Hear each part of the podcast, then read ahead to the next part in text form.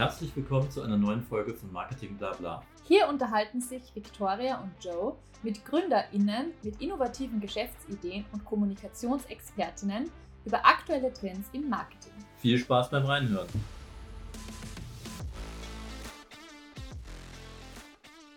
Willkommen bei einer neuen Folge der DCB-Serie vom Marketing Blabla Podcast. Wir haben heute zwei super interessante Gäste bei uns, den Thomas und den Max.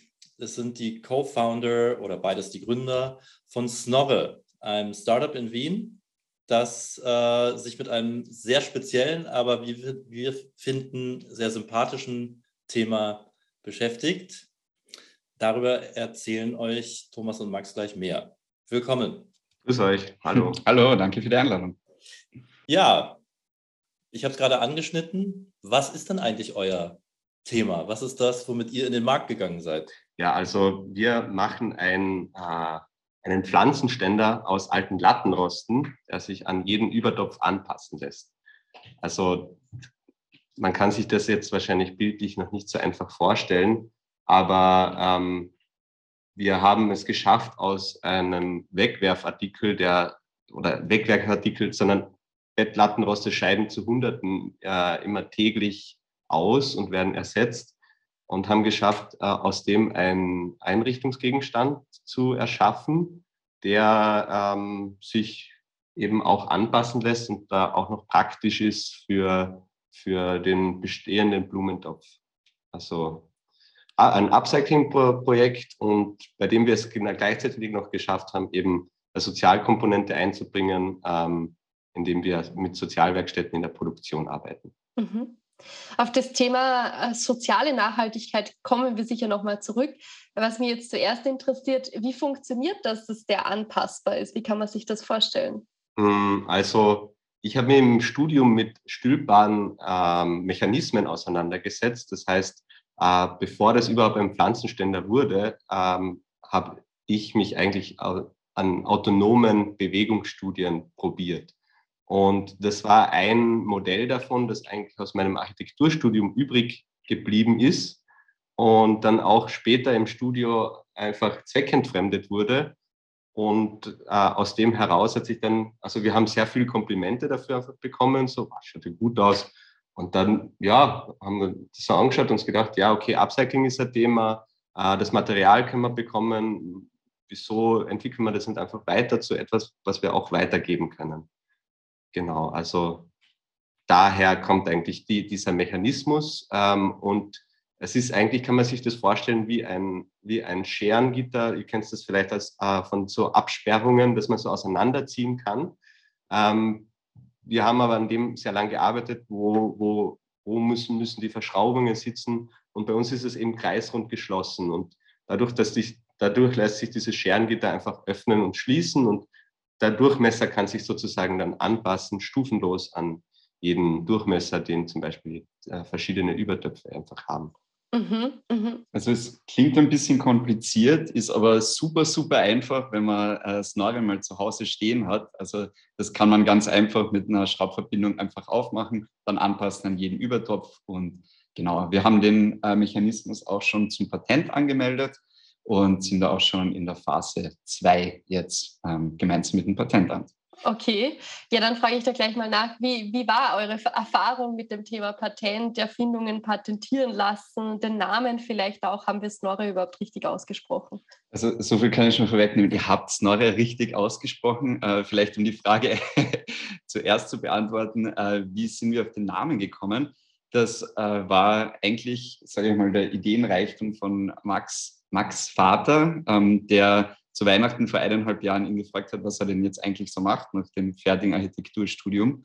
Und auf die ähm, Antwort, wo er dann eben erzählt hat, ja, anpassbarer Pflanzenständer, Designmöbel und so weiter, kam dann so eine Bemerkung, wie soll das jetzt dann heißen? Snorre und auch in Anlehnung an äh, skandinavische Möbel, die ja öfter mal einfach einen Eigennamen bekommen, einen nordischen.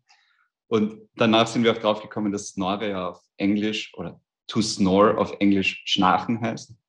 Passt auch wieder ganz gut zum Lattenrost und zur Geschichte und ja, er ist auch sehr catchy, also wir sind sehr zufrieden mit dem Namensgeber. Ah, okay, jetzt kenne ich mich aus. Ja, stimmt, stimmt. Jetzt, was ihr sagt, so von Möbelstücken kennt man das ja doch schon irgendwie, dass die schwedische Namen haben. genau, und auf deine äh, zweite Frage mhm. äh, noch einzugehen, und zwar Richtung Patent. Äh, es war so, vielleicht kurz zu unserer Geschichte. Wir haben letzten Juni quasi inoffiziell gestartet und waren dann letzten Herbst, also im Oktober, auf unserer ersten Messe haben dort äh, fast direkt leer verkauft, haben dann auch auf der Blickfang in Wien gleich einen Designpreis gewonnen. Und für uns war dann eigentlich klar, wir müssen dieses Muster und auch den Mechanismus dahinter schützen.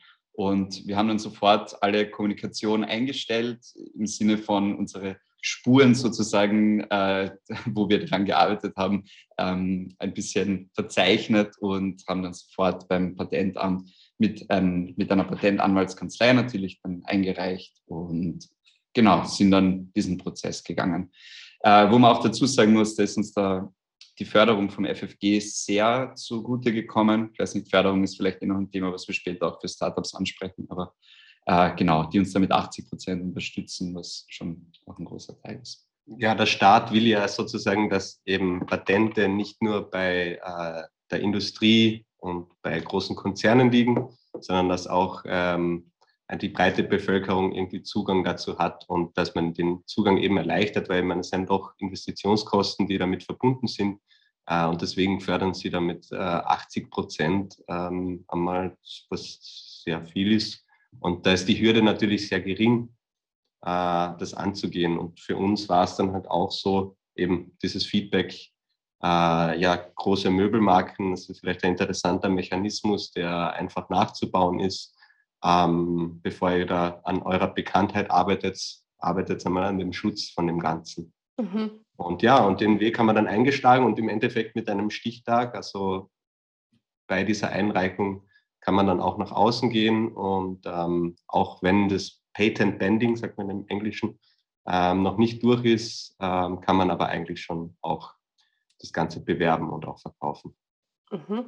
Ja, das schreckt, äh, schreckt, ja zumindest die ärgsten Plagiateure ab, dann wenigstens, äh, wenn das schon mal angeht. Also ich glaube, für China werden wir kein Patent einreichen, aber ähm, zumindest in der EU sollte man es vielleicht bekommen. Genau, ja. Und das heißt, das, das Patent war dann einer von euren Milestones, wie man so schön dann sagt, in der Unternehmensentwicklung. Ähm, also angefangen, oder was war denn überhaupt bisher? Vielleicht erzählt ihr mal die, die Unternehmensgeschichte bisher von der ersten Konzeption äh, ähm, bis Patentierung und wo ihr jetzt seid. Ja, also ich fange, da würde ich einfach mal mhm. anfangen. Ähm, das Ganze hat nämlich vom, eigentlich, ich habe das alleine begonnen, weil ich mir eben nach dem Studium äh, damit auseinandergesetzt habe, was mache ich jetzt. Also ich habe äh, durch die Akademie der Bildenden Künste, wo ich studiert habe, einen Studi äh, Studienplatz hier im Creative Cluster bekommen, wo wir noch immer sitzen. Äh, das ist äh, eine Zwischennut ein Zwischennutzungsprojekt, ähm, die sie bezeichnen sich als Kunst- und Kulturinkubator. Und ähm, natürlich, ich war mit dieser Umgebung konfrontiert, okay, vielleicht jetzt doch in die Selbstständigkeit und nicht, nicht ins Büro, hat auch damit zu tun mit der Verwirklichen, äh, Verwirklichung, Selbstverwirklichung, mit den, ähm, wie viel vom eigenen Kreativen wirklich auch ankommt. Äh, und genau, das, die Selbstständigkeit war da einfach ein Plan. Äh, ich habe am Anfang gedacht, vielleicht baue ich die einfach selber in der Werkstatt und verkaufe ein paar davon. Ähm, bin dann aber sehr schnell draufgekommen, dass es ja äh, eigentlich Größeres braucht. Also ich wollte eigentlich weg von diesem ähm, Zeit für Geld Prinzip, also Handwerk oder auch, auch, kreative Dienstleistungen hin zu etwas, was man, was man vielleicht skalieren kann. Ähm, und genau, sind wir dann im Jänner 2021 am Telefon gesessen, haben herumtelefoniert, eben äh, zuerst eben bei der Caritas direkt angerufen und gefragt, okay, hey, habt ihr Holzwerkstätten, bei denen man was in Auftrag geben kann? Ähm, dann haben wir mit denen die ersten Prototypen gebaut, bis zum Sommer hin die erste Produktion äh, eingeleitet dann eben Aufbau von CI, ähm, Social Media schön langsam einmal anzurollen, einmal wirklich eine Marke herauszuarbeiten. Das war dann der Punkt, wo der Thomas dann eingestiegen ist. Thomas kommt aus der ähm, äh, Werbeagentur, hat damals seinen Job gekündigt, ähm, ist dann eben ins Unternehmen eingestiegen, bis dann zur offiziellen Gründung im Juli 2021. Ähm, Genau, dann war auch das Thema Website voll wichtig, ähm, an dem wir uns zuerst selbst äh, versucht haben, dann später aber das doch an äh, Professionisten abgegeben haben, weil diese ganzen Schnittstellen, Zahlung und Datenschutz und so weiter und so fort, ja, das hätte uns wieder einfach viel zu viel Zeit weggenommen. Genau, ähm, viele Messebesuche, wo wir einfach auch ähm, unseren, äh, unsere Eindrücke einfach sammeln konnten, die Zielgruppe genauer identifizieren konnten, die Fragen, mit denen die Leute äh, kommen, äh, gelernt haben zu beantworten, auch schon während dem Verkaufen, äh, bis dann eben der Online-Shop gestartet ist, mit dem wir dann sozusagen das laufende Geschäft abdecken wollen. Ja, und das ist. Viele Milestones. ist, der Online-Shop ist gestartet, ich glaube, nach Ostern kurz. Genau. Äh, das war dann auch so unsere letzte große, große Hürde, nachdem wir uns ja natürlich jetzt dann äh, wieder neue äh, Fokuspunkte gesucht haben, wie, wie machen wir weiter. Ähm, das ist jetzt einerseits die Internationalisierung, also dass wir ähm, auch auf Messen nach Deutschland gehen im Herbst, auf die wir uns jetzt eben gerade vorbereiten und dann ein bisschen auch Prozessoptimierung, was die was diesen ganzen Versand und so weiter angeht. Aber eben auch äh, andere Vertriebspartner finden, dass wir uns einfach ein bisschen breiter aufstellen mit dem Ganzen. Also ich habe schon auf der Website gesehen, dass einige von euren Artikeln ausge oder ausverkauft sind gerade. Das heißt, euer Absatz ist auch äh, dementsprechend gut. Ähm, was, welche Volumina produziert ihr denn eigentlich? Weil das, das ist ja handgefertigt, wenn ich das richtig verstanden habe. Genau, also jedes Stück ist wirklich handgefertigt bei der Caritas selber in einer der Werkstätten. Das ist die Werkerei. Und ähm, vielleicht ganz kurz zum Prozess. Bei uns ist es so, wir bekommen wirklich jeden Lattenrost von der MA48, also wirklich direkt vom Sperrmüll. Da wird dann von der Volkshilfe, werden dann Lattenroste abgeholt, zerlegt und kommen dann äh, im weiteren Produktionsschritt eben in diese Werkerei, wo dann alle zu Snorre zusammengebaut werden. Das heißt, für uns war es eigentlich auch eine wahnsinnige Herausforderung, eine gesamte Wertschöpfungskette aufzubauen, nur mit Sozialwerkstätten, die auch reibungslos funktioniert, ohne unser Zutun. Das heißt, wir haben vor einem Jahr haben wir jeden Lattenrost noch von Willhaben ähm, oder von, ähm, von Sammelstätten wie der Kala selber abgeholt und zusammengebaut. Und jetzt können wir uns eigentlich schon rein auf Marketing, Vertrieb und alles, was halt drumherum äh, passiert, äh, konzentrieren. Und unser Jahresziel ist eigentlich 1000 Stück zu verkaufen. Ähm, sehr hohes Ziel, müssen wir auch zugeben, jetzt wo wir im Mitte Juni sind. Äh, wir haben für uns festgestellt, dass Messen sehr, sehr gut funktionieren. Ähm, wir merken einfach, äh, Menschen lieben Geschichten und wir haben eine sehr, sehr gute Geschichte zu erzählen. Und auch wir als junge Gründer, die wirklich mit den Leuten vor Ort sprechen, ihnen das Produkt näher bringen, das funktioniert einfach. Ähm, wir haben jetzt auch noch die Website, das ist ein Online-Shop, der nebenbei auch gut funktioniert äh, und sind jetzt auch langsam daran, äh, Vertriebspartner, Handelspartner zu finden, äh, Design-Shops, Eventagenturen, wo wir, wo wir uns auch ein bisschen breiter aufstellen können, weil Messen, unser Hauptabsatzkanal, sind halt hauptsächlich im Herbst, im Winter und im Frühling. Und wir versuchen jetzt auch eine Konstante sozusagen reinzubringen in unsere Skalierbarkeit. Noch einmal auf den Punkt des Ausverkauftseins anzusprechen. Also Thomas hat es ja schon gesagt, ähm, jedes Stück ist bei uns ein Unikat und ähm, am, jetzt am Anfang haben wir auch jedes einzelne Stück abfotografiert und separat in den Webshop eingepflegt. Das heißt, Stückzahl, die hinterlegt ist, ist eins. Das heißt, wenn es wer kauft, dann ist es ausverkauft. genau. Ähm, nur so viel dazu. Ähm, und wir wollen eben diesen Unikatsgedanken, dass halt diese Geschichte das Produkt eine Geschichte weitererzählt, äh, dass es, wir lassen auch die Sticker und alles drauf, wir verändern an den Latten auch gar nichts. Ähm, und deswegen auch dieser komplexe Prozess dahinter mit, mit Unikatsnummer und so weiter. Ähm, wir sehen auch, dass das natürlich eine Herausforderung ist. Also generell die Geschichte, die wir erzählen wollen, auch wirklich so ähm, in, der, in die Tat umzusetzen, also uns auch selbst dabei treu zu bleiben. Ähm, das gilt aber auch eben für die Sozialwerkstätten äh, und eben die lokale Wertschöpfungskette einfach, dass das einfach sehr viel äh, Aufwand für uns bedeutet, den man wahrscheinlich mit einem mehr, sagen wir, herkömmlicheren Produkt, äh, das diese Mehrwerte vielleicht nicht hat, ähm, nicht hätten. Ähm, ich habe jetzt schon mehrere Fragen aufgeschrieben. Ich fange mal bei einer an. Ähm, Gibt es jetzt eigentlich noch nicht so lang, wenn ihr sagt, seit Jänner 21, das heißt jetzt gut 18 Monate eigentlich erst. Äh, wie seid ihr das Ganze angegangen? Ihr habt gesagt, ihr habt das am Anfang selbst gebaut. Also gut, Max, du hast quasi diese Idee gehabt, mal die ersten Prototypen dann angefertigt und alles selbst gemacht und dann habt ihr relativ schnell realisiert, okay, wenn wir das skalieren müssen, brauchen wir eine Wertschöpfungskette und die muss ohne uns funktionieren. Ähm, ganz praktisch für GründerInnen, die jetzt vielleicht auch gerade auf so einer Idee sitzen, was gebaut haben, wo sie sich überlegen, das auch größer zu verkaufen. Wie seid ihr da rangegangen? Hast du das Telefonnummern geschaut, Caritas Workerei, was ist die Nummer und ich rufe dort an? Oder wie bist du überhaupt da dazugekommen? Wie, wie, man hat ja auch Glaubwürdigkeit als quasi Einzelperson, die eine Idee hat. Guter Punkt mit der Glaubwürdigkeit. Ähm, darauf komme ich gleich nochmal zurück. Also ja, wir haben wirklich einfach zum Hörer gegriffen bin in den, also es war glaube ich die erste Jännerwoche noch, ähm, mit einem Freund bei mir zu Hause am Tisch gesessen. Wir haben uns stichwortmäßig niedergeschrieben, was sagen wir jetzt in den ersten drei Sätzen und haben wirklich dann auf der Caritas-Website nachgeschaut, nach Telefonnummer, Öffentlichkeitsarbeit oder generell General irgendwie Oberkommandant und haben da einfach angerufen und haben einfach gesagt, ja, äh, wir brauchen jemanden aus einer Holzwerkstätte. Und natürlich, da greift man nicht nur einmal zum Hörer, sondern öfter, äh, auch auf der Seite der Lattenroste, also natürlich in Wien äh, MA48 für die Abfallverwertung, ähm, war am Anfang sehr schwierig. Ähm, dann natürlich auch andere Stellen, wo es leichter funktioniert hat.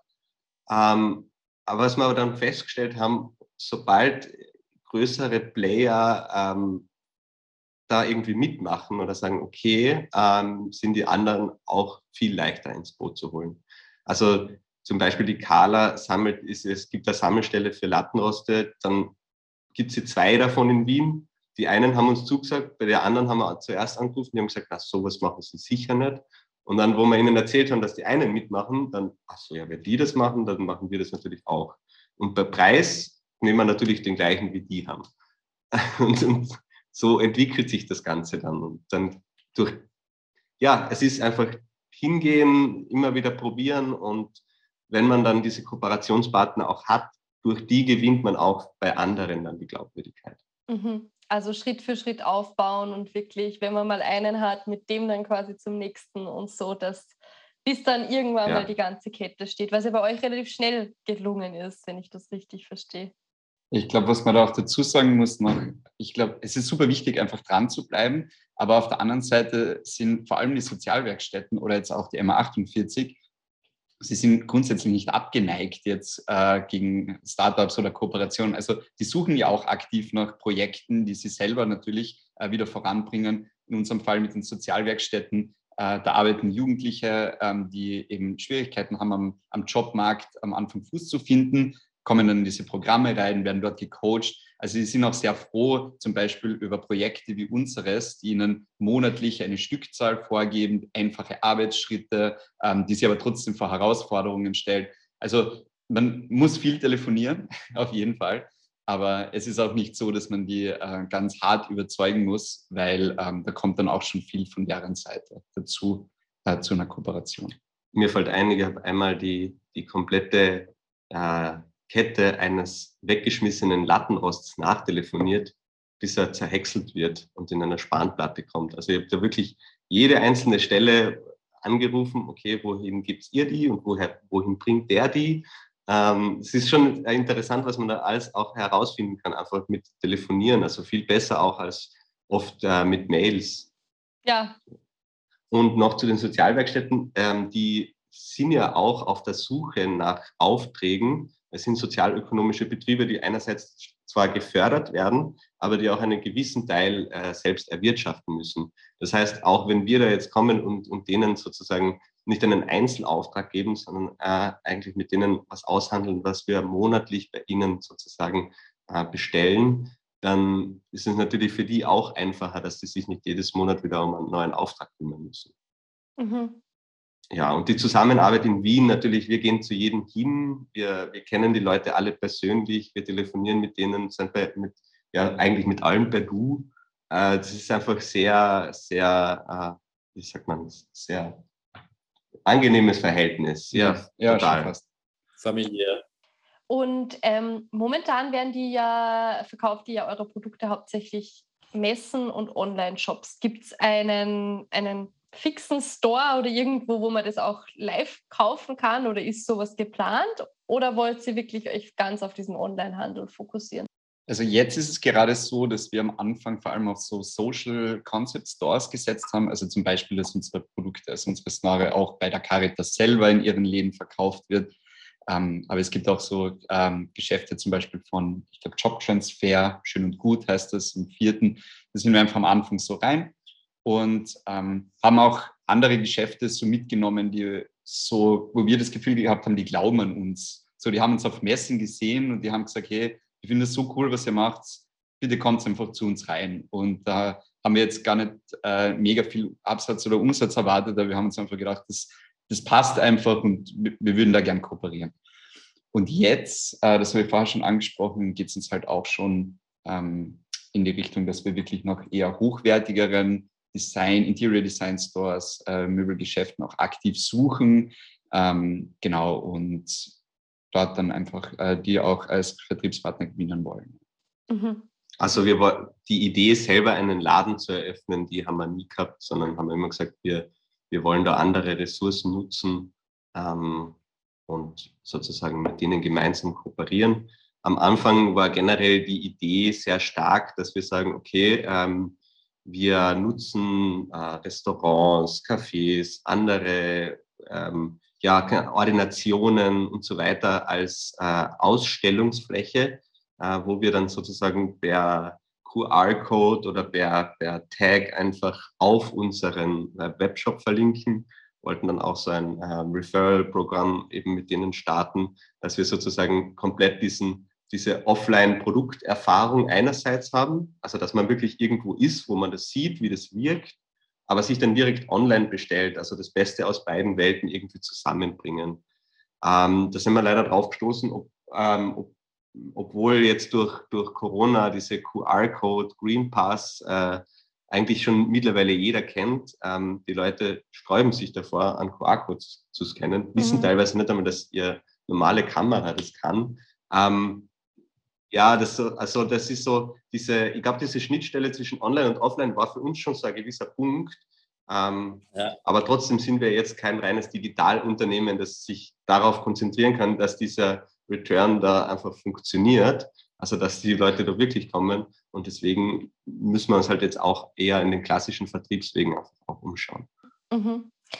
Ähm, ich würde gerne noch mal einen Schritt zurückgehen, weil gestartet hat das Ganze ja mit Messen. Ihr habt gesagt, auf Messen hat man euch gesehen, die Leute waren begeistert und, und mit denen habt ihr dann auch weiter zusammengearbeitet.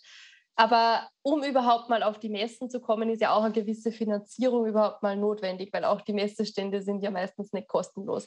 Ähm, deshalb äh, Startup-Finanzierung, ihr habt die FFG vorher schon erwähnt. Ähm, wie war da euer Weg? Seid ihr da sehr stark auf Förderungen, Investitionen? Habt ihr mit Eigenkapital gestartet? Wie war da eure, der Beginn eurer Reise und wie hat sich das entwickelt? Also der Start war wirklich Eigenkapital. Ähm, das ganze Projekt war sowohl vom ersten Prototypen bis auch zu den ersten Messeauftritten war komplett Eigenkapital finanziert. Hm, das war dann eigentlich, muss man auch sagen, Glück, dass ähm, im Oktober diese Messen so gut funktioniert haben, dass äh, quasi der Return schon wieder da war vom Eigenkapital, das am Anfang reingesteckt worden ist. Und wir haben dann auch aktiv äh, auf Förderungen angesucht. Also so wie jetzt haben wir zum Beispiel eine super gute Vertriebsförderung bekommen von der Wirtschaftsagentur. Wien Online Next heißt die. Ähm, die fördert uns zum Beispiel einen Online-Shop, äh, Pop-up-Stores, generell auch Marketingmaßnahmen. Äh, also wirklich super gute Förderung. Die FFG im Patent äh, hat uns da unterstützt. ABS haben wir auch eine Förderung. Also auch mein Appell an, oder nicht Appell, aber mein, mein, mein, mein Learning und mein Aufruf an alle anderen Gründer wäre, schaut sich um wegen Förderungen. Es gibt in Österreich so viele wahnsinnig gute Förderungen. Auch wenn es nicht leicht ist, sich da im Dschungel so mal durchzuwühlen, aber das zahlt sich echt aus und das nimmt einem sehr viel Druck, vor allem für Investitionskosten. Mhm. Wenn ich da, da will ich jetzt gerade mal einsteigen. Wir hatten vor einigen Wochen ähm, die Philippa zu äh, Gast bei uns im Podcast. Und die Philippa ist beim Makerspace München Das ist Teil der Technischen äh, Universität München. Und die haben für Gründer, ich nehme auch an, dass, es, dass ihr da vielleicht sogar genauer in die Klientel fallen würdet, die haben Werkstätten, die sind voll ausgestattet, Elektronik äh, äh, für, mit Computerwissenschaft, aber auch Holzwerkstätten. Und das fand ich halt interessant für Gründer, für äh, Startups, die Prototypen entwickeln. Meinst du, sowas braucht es auch hier in Wien? Ja, also ich muss sagen, ähm, wir haben auch die Möglichkeit, also durch dieses Haus hier, also den Creative Cluster, wo ich dieses Studio hatte, auch, auch wo ich das erste halbe Jahr das entwickelt habe, ähm, war genau diese Möglichkeit eben da. Das heißt, das ist eine Zwischennutzung in einer alten Schule. Im Keller unten ist eine gemeinschaftliche Werkstatt eingerichtet, die einfach jeder nutzen kann. Und das war natürlich großartig, weil ohne die und ohne diesen Raum äh, wäre es auch nicht dazu gekommen. Also ich möchte schon nochmal zurückgehen auf das. Ähm, ich habe ähm, die wie es zu dieser Selbstständigkeit von mir kam, bevor der Thomas überhaupt eingestiegen ist, waren drei Sachen. Einerseits Freunde, die mich dazu motiviert haben. Zweitens diese, dieses Stipendium, diesen Studienplatz, diese Möglichkeit, die, die Räumlichkeit auch zu haben, sich dazu entfalten. Und drittens, äh, was wir noch nicht angesprochen haben, war das UGB, das Unternehmensgründungsprogramm vom, vom AMS, äh, das einen auch einmal die, die laufenden Kosten zumindest einmal halbwegs abdecken lässt für ein halbes Jahr wo man auch relativ interessante Kurse hat, ähm, die man durchläuft. Ähm, ja, also das gehört da schon dazu, weil ich, ich hätte diese Firma nicht in meinem Wohnzimmer am Tisch gegründet. Also man muss zurückdenken, es war halt doch auch Corona und Lockdown-Zeit. Und ich glaube nicht, dass ich dort gesessen wäre und gesagt hätte, so, und jetzt mache ich mich selbstständig und ja, ähm, bastel tue ich im Schlafzimmer oder sonst wo. Ähm, na, da gehören schon einige Sachen dazu, dass man, äh, dass ich das dann auch wirklich gewagt habe. Also gerade wenn es um so handwerkliche Tätigkeiten geht, es waren doch einige Iterationen, an, wo man an äh, Produktionsdetails und so weiter arbeitet, die man jetzt nicht unbedingt am Computer machen kann. Und ja, ich bin schon der Meinung, dass es einfach mehr solche Orte braucht, mehr Orte für, für kreative Menschen, ähm, die jetzt über einen herkömmlichen Coworking Space hinausgehen. Ähm, in Wien gibt es ja mittlerweile diese kreative Räume Wien, die sich eben für Zwischennutzungen eben einsetzen. Ähm, ich finde, das sollte natürlich über Zwischennutzungen hinausgehen, aber das ist einfach wirklich ähm, Raum für ähm, Leute äh, zur Verfügung gestellt werden, die, die sich irgendwie ja, Selbstverwirklichung ist allein vielleicht ein bisschen zu wenig, aber die sich mit einem gesellschaftlichen Mehrwert äh, selbst verwirklichen mhm. wollen. Das wäre schön. Also von denen gibt es natürlich viel zu wenig. Ja. Bei uns stehen die Leute hier Schlange. Also die, die, die Warteliste ist schon sehr lang und das ist nicht das einzige Projekt in Wien, das wirklich so diese Räume auch anbietet. Du hast jetzt gesagt, ihr seid aber jetzt zu Zwischen, also das ist trotzdem nur eine Zwischennutzung momentan dort oder ihr könnt da auch langfristig bleiben? Genau, wir sind jetzt bis äh, Sommer 2024 geht einmal der Leihvertrag von der, von der Emma, die, die die Schulen verwalten, Emma 57, ich weiß jetzt nicht die genaue Zahl. Ähm, und es gibt Überlegungen, ob man, ob es nicht Möglichkeiten gibt, dieses Haus zu übernehmen, dass man es irgendwie ähm, auch durch so Crowdfunding oder dass man irgendwie eine GmbH schafft, die dieses Haus auch finanzieren könnte äh, mit Kleinkrediten und so weiter. Also es gibt es gäbe Modelle, die dieses Haus finanzieren könnten. Es ist aber allerdings sehr, sehr viel Arbeit. Also ich weiß auch, dass die Leute, die das jetzt hier managen, auch mhm. eigentlich jede Minute da reinstecken müssen, dass es überhaupt funktioniert. Es ist sehr viel Öffentlichkeitsarbeit und so weiter. Ähm, wir hoffen natürlich, dass es verlängert wird. Also es ist auch immer wieder Politik im Haus und, und äh, wird dann auch zu, zur Vienna Design Week zum Beispiel so ein gibt es ein Open House, also dass es auch wirklich halt so in diese Szene auch eingebunden wird und dass man auch sieht, dass das ein wichtiger Teil ist. Und dann ist ja das jetzt nichts, wo sich die, wo sich die Politik dann danach vielleicht von dem unbedingt trennen will, sondern es eher als Aushängeschild weiter raushalten will. Also wir glauben, wenn wir uns äh, anständig benehmen, dass wir auch länger bleiben können. Ja, auf jeden Fall. Ähm, ich würde nochmal einen Schritt zurückrudern, weil wir eigentlich voll ins Thema reingesprungen sind, ohne euch einmal gefragt haben, wie war eigentlich euer Werdegang vor Snore? Was ist da passiert? Also du hast schon ein bisschen erwähnt, Werbeagentur, andererseits Architekturstudium. Ähm, aber wolltet ihr euch schon immer selbstständig machen? In welchen Bereichen wart ihr davor tätig? Oder wie hat sich das dann, ist ja doch was ganz anderes, selbstständig zu sein, egal womit. Das stimmt. Ja, ich fange gerne mal an. Vielleicht kurz vorweg, der Max und ich, wir kommen eigentlich aus der gleichen Stadt, aus Villach. Aber wir haben so ziemlich den unterschiedlichsten Werdegang, wie man sich vorstellen kann. Also ich habe äh, Marketing studiert im Bachelor auf der FH St. Pölten, war dann in größeren Werbeagenturen, äh, BKB, DDB, Demner und so, die man in Wien, glaube ich, kennt. Und habe mich dann entschieden, nach Barcelona zu gehen für den Master.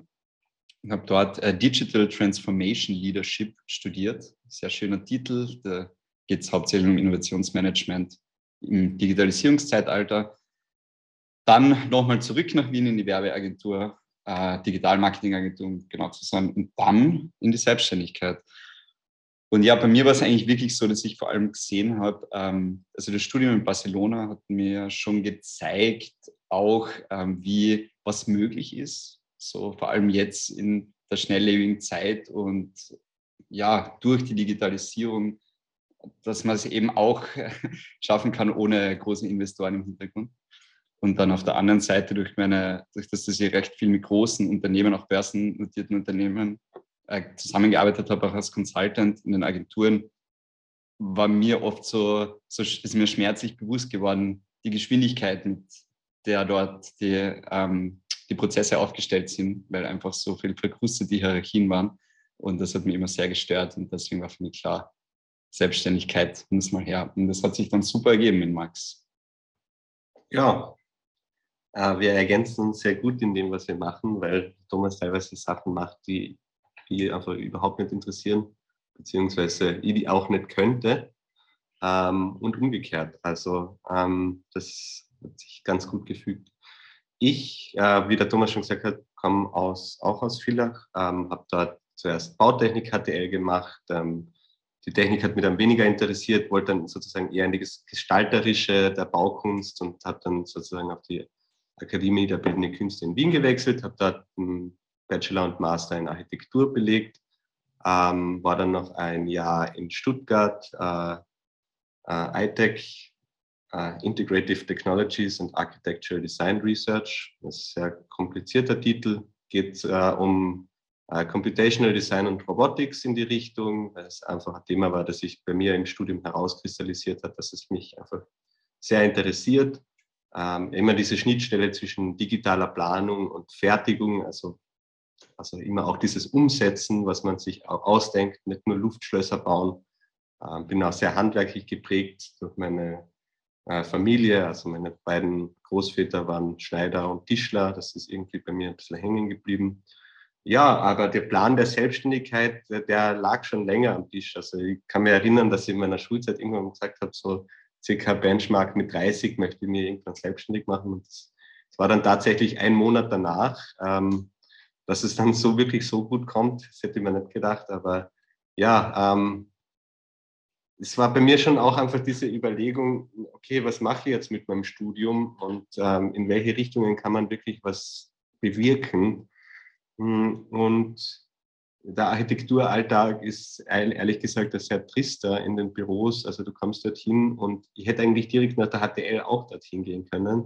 Und ich hätte dafür kein Masterstudium gebraucht, weil am Anfang bist du halt einmal Zeichner und ähm, äh, du könntest die Projektentwicklung auch dort im Büro lernen. Du brauchst dafür nicht auf der Uni sitzen. Und dann kann man sich überlegen, was man mit dem Studium noch anfangen kann. Und äh, da das Architekturstudium sehr breit ist, also du zum Beispiel eben, du hast davor unseren Instagram-Account angesprochen, ähm, es ist halt auch eben Grafik und, und es, es ist einfach sehr breit gefächert.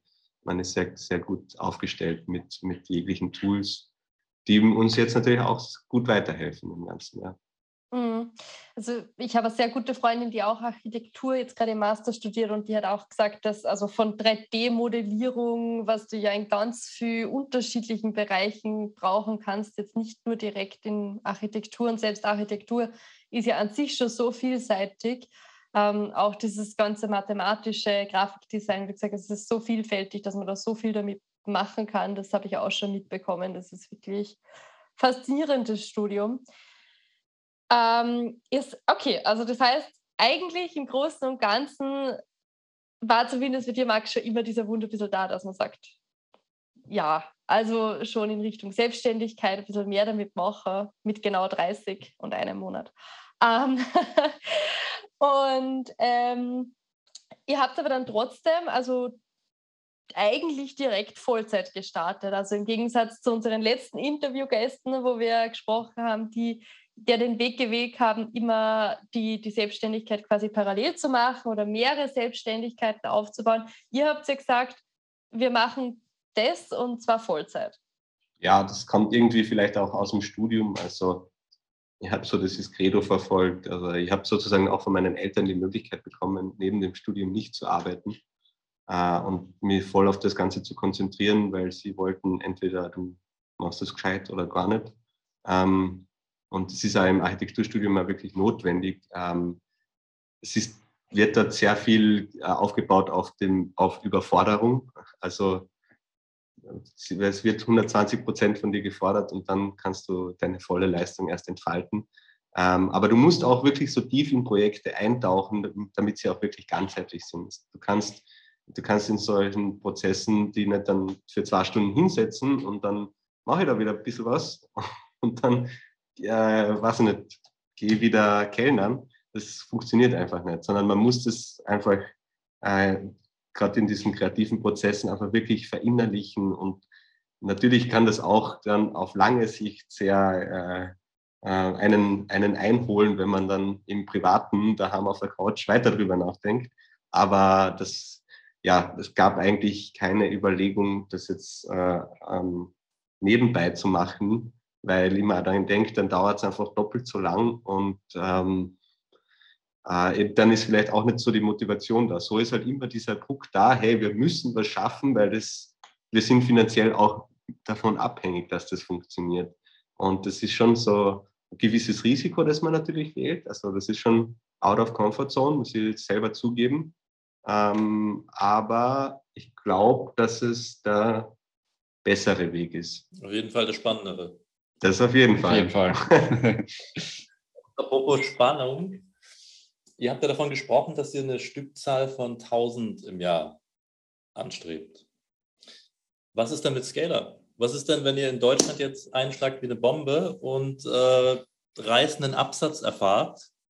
Da müsst ihr alles hochfahren. Habt ihr da schon Pläne, wie ihr zum Beispiel die Produktion hochfahren könnt, auch über Städten wie die Workerei, äh, also andere Städten oder genau diese Produktionsstätte? Geht ihr dann nach Deutschland und habt da auch bei der Caritas äh, Sozialwerkstätten und so weiter? Ist das euer Plan? Natürlich. Wir haben das natürlich schon auch mitgedacht, das Ganze irgendwie, okay, wohin geht die Reise? Und wir werden die Workerei in Wien nicht zu einer äh, Gigafactory ausbauen und Wien wird jetzt auch nicht mehr Lattenroste wegschmeißen.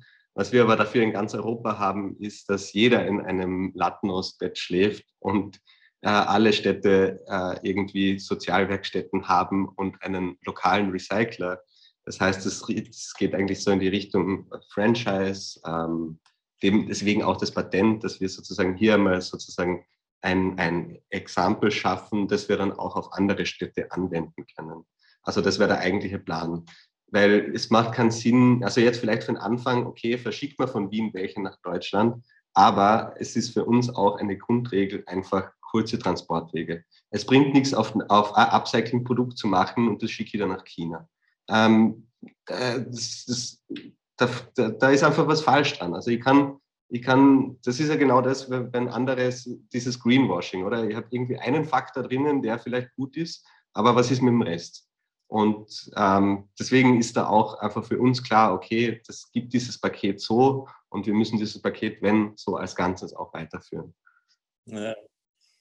Und ja, eben Franchise, andere Städte, alle über 200.000 Einwohner, haben wir so einmal ausgerechnet, würden Sinn machen. Davon gibt es in Europa, glaube ich, zwischen 40 und 50 oder noch mehr, keine Ahnung. Also es ist auf jeden Fall, ähm, auf jeden Fall Potenzial da, sich äh, noch auszubreiten. Ja, na, macht auf jeden Fall Sinn. Und das klingt ja auch nach einem Plan. Ähm, und zwar einer, der flexibel ist, also der äh, skalierbar ist. Und ähm, ja, also Ich kann nur sagen, Glückwunsch. Danke.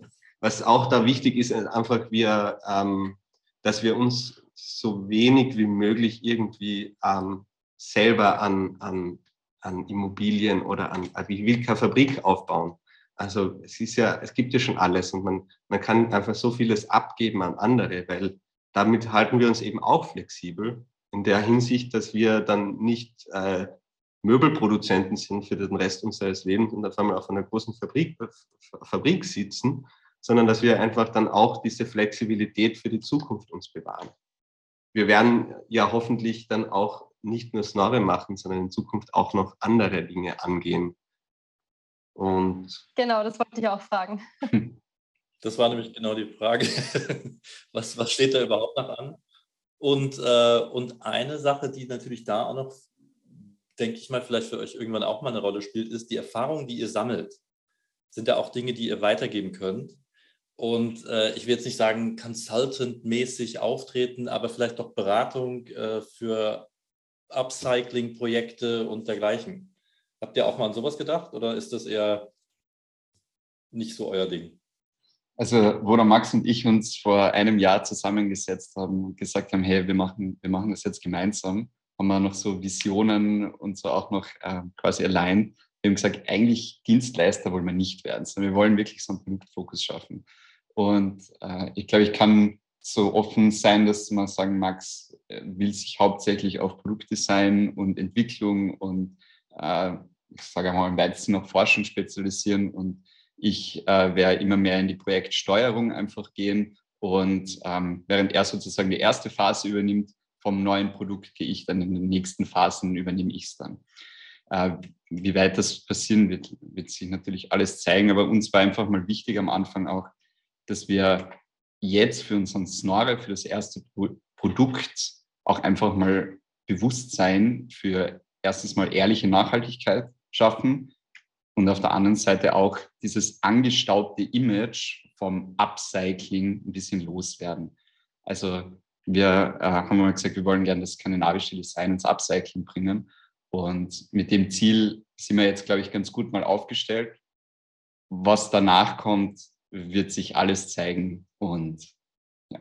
Also ihr habt noch viele, mehrere Interessensgebiete, ähm, die, die ich gern ausprobieren möchte. Also äh, durch die Selbstständigkeit möchte ich mir auch das, das Spielen irgendwie behalten. Also ich, ich nenne das gar nicht, ich, ist jetzt Medizin und ich muss jetzt ein Produkt entwickeln, sondern okay, da kommt eine Idee, man kann was ausprobieren und so weiter. Ich finde, das macht mir einfach viel Spaß, meine Arbeit. Und dem möchte ich ja schauen, dass sie mir erhalten bleibt. Und deswegen gut, dass der Thomas da ist, damit, damit ich mir einfach von gewissen Dingen auch freispielen kann. Ähm, ja, ähm, es wird auch nicht äh, notwendigerweise immer nur in der Upcycling-Branche bleiben. Wie gesagt, es gibt da draußen neue Technologien, äh, neue Materialien, ähm, mit denen man auch coole Sachen machen kann. Ich glaube, was wir aber beibehalten werden, ist, dass wir einfach schauen, dass wir eine ähm, äh, wirklich eine ehrliche Nachhaltigkeit ähm, auf den drei Säulen äh, irgendwie dem äh, Produkt mitgeben Genau, weil ja, gestern haben wir noch mal kurz drüber geredet. Ähm, die Arbeitsteilung hat damals stattgefunden, damit es einen Mehrwert für alle gibt. Ähm, und das ist irgendwann einmal, glaube ich, verloren gegangen, wo die Leute dann äh, gemerkt haben, immer mehr, mehr für sich selber. Und wir sind der Meinung, dass es so nicht gehen kann, sondern dass man eigentlich auch mit der eigenen, wenn man für sich selber was tut, auch eigentlich einen Mehrwert für das Umfeld und das, die Umwelt schaffen sollte. Auf jeden Fall das wird sicher immer Teil von uns bleiben. Das heißt, ihr legt sich jetzt nicht konkret auf Upcycling fest oder auf das Thema Pflanzen oder ähm, ja, also auf, auf, diese zwei Themen, dass ihr jetzt sagt, okay, da haben nach diesem Snorre, wie es jetzt ist, gibt es jetzt ein Snorre 2 und das ist für Lampen ein Top oder was auch immer. Ähm, es kann vielleicht auch was ganz anderes. Genau, es kann auch was ganz anderes werden. Okay. Was wir sehen uns wir sehen uns eher als Designstudio, würde ich sagen, das, das auch selber umsetzen. Äh, also mhm. eben nicht nur das Design verkauft, sondern eben die, die äh, Produktions- und Wertschöpfungskette einfach gleich mitdenkt. Also ich glaube, es, es bleibt spannend für alle, die jetzt zum ersten Mal von euch hören. Vielleicht gibt es in einem Jahr was ganz anderes noch zusätzlich oder auch ähm, ihr seid in ganz anderen Ländern dann verfügbar? Wer weiß. Eine abschließende Frage habe ich noch, ähm, weil wir uns ja schon sehr stark für das Thema Marketing interessieren und wir das eigentlich in dem Podcast noch kaum angeschnitten haben. Wie sind denn eure Erfahrungen in dem Bereich Startup-Marketing, Produktmarketing, ähm, auch mit dem eigenen Online-Shop? Habt ihr gesagt, ihr habt schneller, schnell mal erkannt, dass man das besser irgendwie outsourced. Ähm, wie seid ihr sonst an das Marketing rangegangen? Habt ihr euch das sofort Unterstützung geholt, Selbstanteil umgesetzt, nach wie vor Selbstanteil? Wie läuft das bei euch ab? Also zum Prozess, wie wir herangegangen sind, das hat der Max schon ganz am Anfang gesagt, prinzipiell die Brand, äh, auch die visuelle, ähm, kam eigentlich von uns mit Unterstützung eines Grafikdesigners. Ähm, genau, und so, ich sage mal, die Texte, die Geschichte drumherum, äh, die haben wir, haben wir schon selbst aufgesetzt.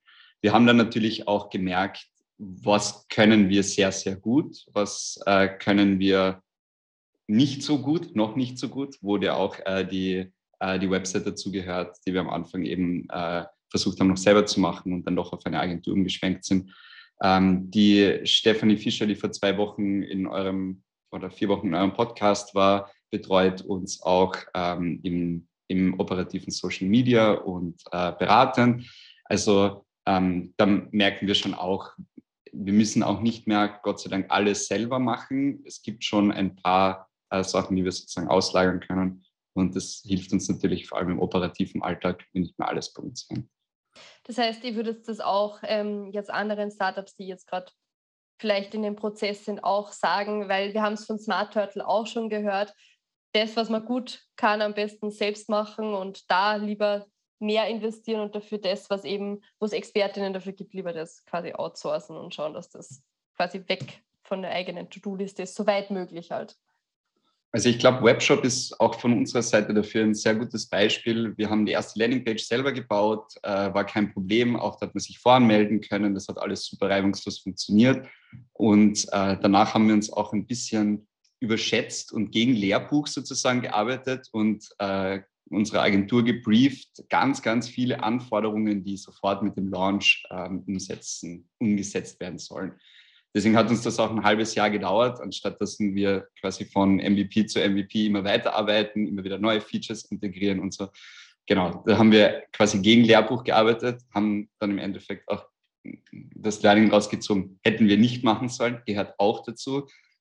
Also ich glaube, vor allem am Anfang würde ich jedem mitgeben, es reicht ein normales, ähm, ein, ein Baukastensystem, es, es reicht mit Shopify, ein Wix tut es auch und wenn die ersten 100 Stück verkauft sind, dann können auch mal die extra Features eingebaut werden, die einfach bessere UX und so weiter bringen. Aber ja. Verstehe. Genau. Also ich glaube, dass da eher der Inhalt selber ehrlich und von einem selber kommen muss und nicht gleich alles überarbeitet sein mhm. muss, sondern eben man, man lässt dann wirklich die Inhalte einfach für sich sprechen. Ja. Dass man selber gute Fotos hat, keine Stockfotos hat, sondern und auch in den Texten die Texte ja, vielleicht holt man sich Hilfe bei, für die Texte, aber man muss einfach wirklich seine eigene Message darin verpacken und nicht jemand anderen über dich schreiben lassen. Mhm. Und lieber schnell raus, eben wie sie sagt, schauen wir mal, dass wir die ersten 100 Stück verkaufen. Dann können wir noch immer besser machen und noch immer irgendwie was anderes. Unser, unser Offline-Kanal funktioniert genauso. Also die Messe ist genau das. Wir sind auf die erste Messe, da hat Thomas gefragt, soll man jetzt da hin oder soll man nicht dahin? Und da haben wir so ja, okay, probieren wir es halt. Und mit relativ wenig Planung äh, sind wir da einfach hingefahren und haben einfach mal verkauft und halt ein paar Flyer noch zu Hause am Drucker ausgedruckt, weil die, die, die, der Auftrag zu spät äh, abgegeben wurde.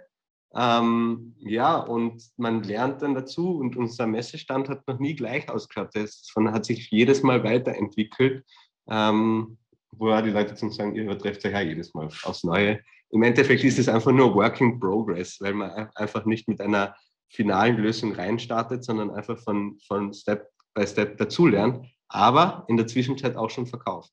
Und das kann ich nur weitergeben, dass es im, im Online-Geschäft genauso sein sollte. Dass man einfach mal reingeht, schaut, dass man, an, dass man äh, Zugriffe auf die Website scha schafft, dass man einmal was verkauft schaut wie funktioniert das und dann Step by Step weiterentwickeln. Mhm. Definitiv. Genau, okay, also flexibel bleiben, weiterentwickeln, dafür offen sein, äh, nicht zu lange warten auf Perfektion, die wahrscheinlich nicht so schnell kommen wird und lieber dafür offen sein und auch Einnahmen generieren und auch Feedback vom Markt ist ja auch das, was ihr von Anfang an als Startup relativ schnell haben wollt, um das auch weiterzuentwickeln. Genau. Also, ich habe euch alles gefragt, was ich fragen wollte. Joe, hast du noch Fragen? Na, eigentlich nicht. Also, was mich noch interessieren würde, ist, wie ähm, gerade auf so einer Messe, da gehen ja wahrscheinlich äh, Tausende von Leuten äh, an den Ständen vorbei jeden Tag wie die Leute, ob das dann unterschiedliche Reaktionen gab oder ob alle gesagt haben, oh, gefällt mir, gefällt mir, gefällt mir und dann ein paar zu euch kamen und gesagt haben, will ich haben. Oder gab es da auch Leute, die gesagt haben, oh, was ist denn das? Also gibt es eine einhellige, einhellige Meinung über euer Produkt sozusagen? Ich glaube, die gibt es fast nicht. Äh, bei, das haben wir jetzt gehabt, sechs, sieben Messen und wahrscheinlich über 10.000 Leuten, mit denen wir gefühlt gesprochen haben, ähm, kommen immer wieder neue, die einfach nur beim Stand vorbeigehen mit weit offenen Augen, was für uns dann ein Zeichen ist, wir gehen jetzt mal auf die zu und zeigen ihnen mal ins Nore. Ähm, aber äh, andererseits kommen auch schon viele, die wir durch Marketingmaßnahmen wie zum Beispiel E-Mail davor oder Social Media aktiviert haben, dass sie auf die Messe kommen. Die stürmen um 10 Uhr, eine Minute nachdem die Messe aufmacht, zu unserem Stand und kaufen sich noch ein Stück, weil sie das unbedingt haben wollen. Also es ist schon sehr unterschiedlich, aber auch da wieder zu dem, was der Max gesagt hat, man wird auch immer besser auf jeder Messe, man entwickelt sich weiter, man kann viele Fragen schon einfach besser ähm, beantworten und mit den Leuten auch besser reden. Es geht, im Endeffekt geht es einfach darum, die Leute zu verstehen und ihnen ähm, unseren Snarre nahezubringen. Also es sagen auch viele, es sagen auch viele, ähm, es sieht gut aus, aber sie haben halt keine Pflanzen und verschenken es dann. Also das Feedback in die Richtung ist, ist echt gut. Also das Design spricht, spricht die Leute schon wirklich an. Ja, man könnte es ja theoretisch auch für andere Sachen nehmen. Ja, äh, weiß ich nicht. Ich habe ja auch schon, als ich es gesehen habe, gedacht, da kannst du ja auch einen Ball draufsetzen und sich draufsetzen. Weißt du, diese riesen Sitzbälle oder irgendwas. Sieht ja auch interessant aus vom Design. Aber also der Use Case Pflanzen ist natürlich viel sympathischer. Ja, also, nee, auf jeden Fall. Es ist aber auch schon öfter passiert, äh, dass wir genau diesen Use Case, wenn Leute auf die Messe kommen und sagen, sie haben keine Pflanzen, ähm, haben wir ihnen dann gesagt, sie können sie auch als Tisch verwenden. Haben, und haben ihnen dann äh, noch eine Tischplatte, die wir schon davor vorbereitet haben, gebaut aus einer alten Kabeltrommel, noch ähm, sozusagen zusätzlich angeboten. Und dann hat sich auch jemand erfreut. Also vielfältige Möglichkeiten, aber ja. ja, da gibt es sicher noch einiges von uns, das nachkommt. Genau, Tisch und Stühle, schon mal eine Sache. ja, sehr gut. Sehr gut. Gut, dann würde ich sagen, wir bedanken uns für eure Zeit, dass ihr uns so viel und unseren HörerInnen auch so viel über euer Startup verraten habt und über diesen Innovationsprozess, wie es zu dieser Wertschöpfungskette kam, Finanzierung, was macht man selbst, was äh, gibt man lieber weg zu Beginn, wie ist diese Entwicklung auch als Startup, was man alles in 18 Monaten erreichen kann, finde ich ja überhaupt sehr äh, beeindruckend, was ihr schon alles gemacht habt in so kurzer Zeit. Da gibt es sehr viele andere Startups, die da sehr viel länger brauchen, auch die Risikobereitschaft, da voll reinzugehen. Also ich glaube, wir haben wirklich super viele Themen heute abgedeckt, die für sehr viele Startups relevant sind. Dafür bedanke ich mich bei euch und wir wünschen euch auf jeden Fall viel Erfolg weiterhin, sind gespannt, welche Produkte noch auf uns zukommen werden von Snorre. Und ja, die Schlussworte, würde ich sagen, gehören euch. Vielen Dank fürs Zuhören. Es hat wirklich Spaß gemacht und wir kommen gerne in ein, zwei Jahren wieder und erzählen euch dann, wo unsere Reise hingeführt hat.